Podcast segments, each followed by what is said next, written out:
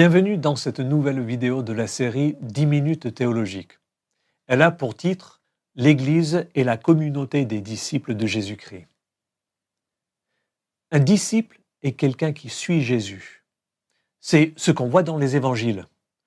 Partout où allait Jésus, il y avait des disciples qui marchaient avec lui, qui l'écoutaient et qui s'efforçaient de mettre en pratique ce qu'ils avaient appris. Ces disciples étaient aussi au service de Jésus. Ils achetaient de la nourriture, ils s'occupaient de l'argent et ainsi de suite.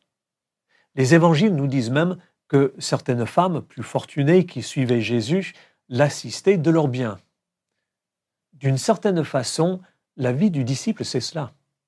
C'est vivre à la suite de Jésus, apprendre de lui, puis, grâce à l'Esprit qui agit dans nos vies, mettre en pratique l'enseignement de la Bible.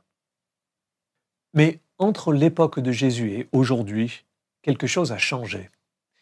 Suite à sa crucifixion et sa résurrection, le Christ glorifié est monté au ciel.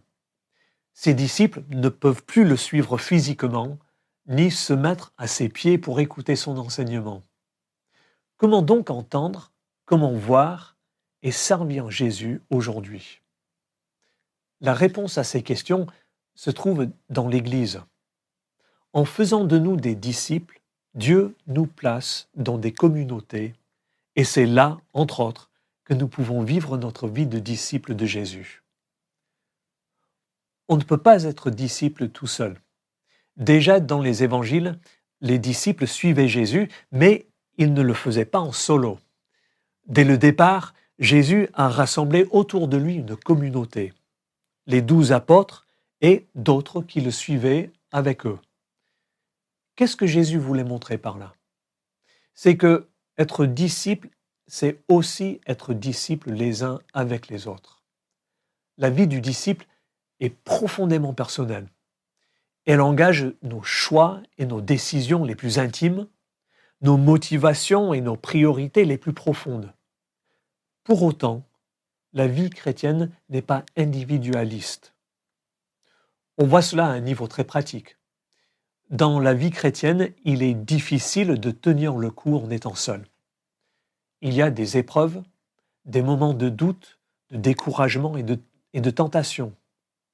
Nous avons besoin les uns des autres pour nous encourager dans notre engagement, pour nous stimuler à l'obéissance et parfois pour nous remettre les uns les autres sur les rails quand on est en panne ou qu'on s'égare.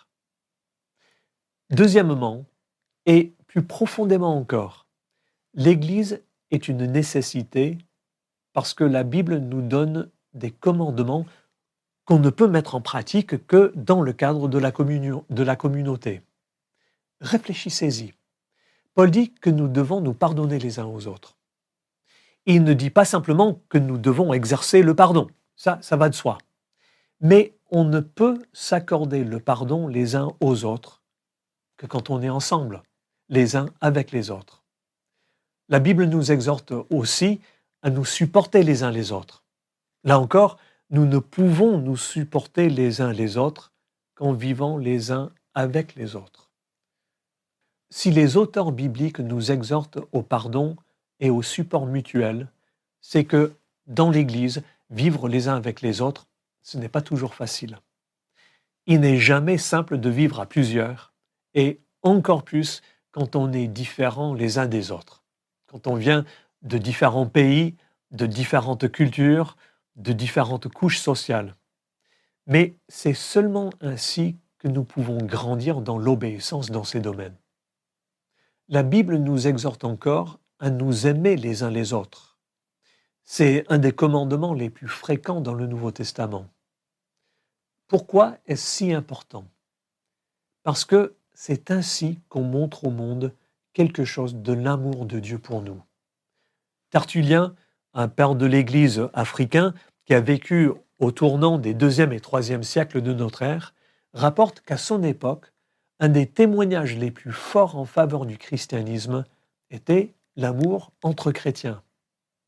Voyez ces chrétiens, disaient les gens, comme ils s'aiment les uns les autres. Puis, troisièmement, la Bible montre que c'est dans le cadre de l'Église que les chrétiens servent Dieu.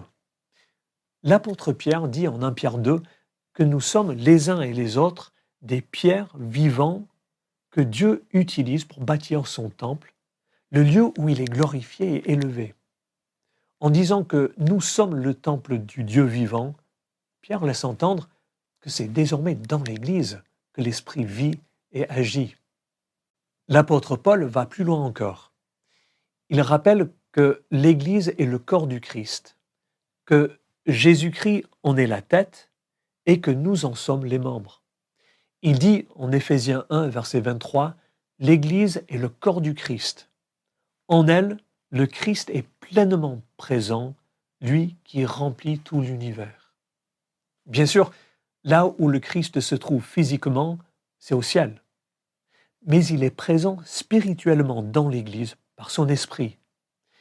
Et cela veut dire que lorsque j'aide un frère ou une sœur en Christ, eux qui sont des membres de son corps aussi, eh bien, je sers Jésus-Christ lui-même. Jésus dit une parole extraordinaire dans l'évangile de Matthieu. Il annonce qu'au jour du jugement, il y aura des disciples à qui il dira J'ai eu faim et vous m'avez donné à manger. J'ai eu soif et vous m'avez donné à boire. J'étais étranger et vous m'avez accueilli chez vous. J'étais en prison et vous êtes venu me voir. Alors, nous dit le texte, ses disciples diront, mais comment ça? Nous ne t'avons jamais vu dans de telles circonstances. Et Jésus de répondre au verset 40, Je vous le déclare, c'est la vérité. Chaque fois que vous l'avez fait à l'un de ces plus petits d'entre mes frères, c'est à moi que vous l'avez fait. En nous entraînant dans l'Église, en agissant pour le bien de nos frères et sœurs en Christ, c'est envers Christ lui-même que nous agissons. Tout cela n'exclut pas l'importance de notre vie chrétienne sur le lieu du travail, dans nos cercles d'amis et dans nos familles. Mais l'Église fait partie intégrante de la vie des disciples, de la vie chrétienne. Voilà pourquoi la communauté des disciples est importante. Cela nous montre d'ailleurs quelque chose au sujet de l'Église. L'Église peut être marquée par une grande diversité. Les églises ne se ressemblent pas forcément entre elles. La forme du culte peut être différente, il peut y avoir des habitudes, des pratiques et même des convictions, des doctrines qui ne sont pas tout à fait les mêmes. L'Église nous étonne par sa diversité. Mais quelle que soit sa forme particulière, l'Église est appelée à être une communauté de disciples de Jésus. Elle n'existe pas pour être simplement un lieu où on peut trouver des gens qui pensent comme nous, qui nous ressemblent. L'Église n'est pas un club où les gens se retrouvent parce qu'ils s'entendent bien les uns avec les autres. Il peut y avoir de cela. Mais l'Église existe d'abord pour être le lieu où on apprend à vivre en disciples et à s'aider les uns les autres à vivre en disciples de Jésus.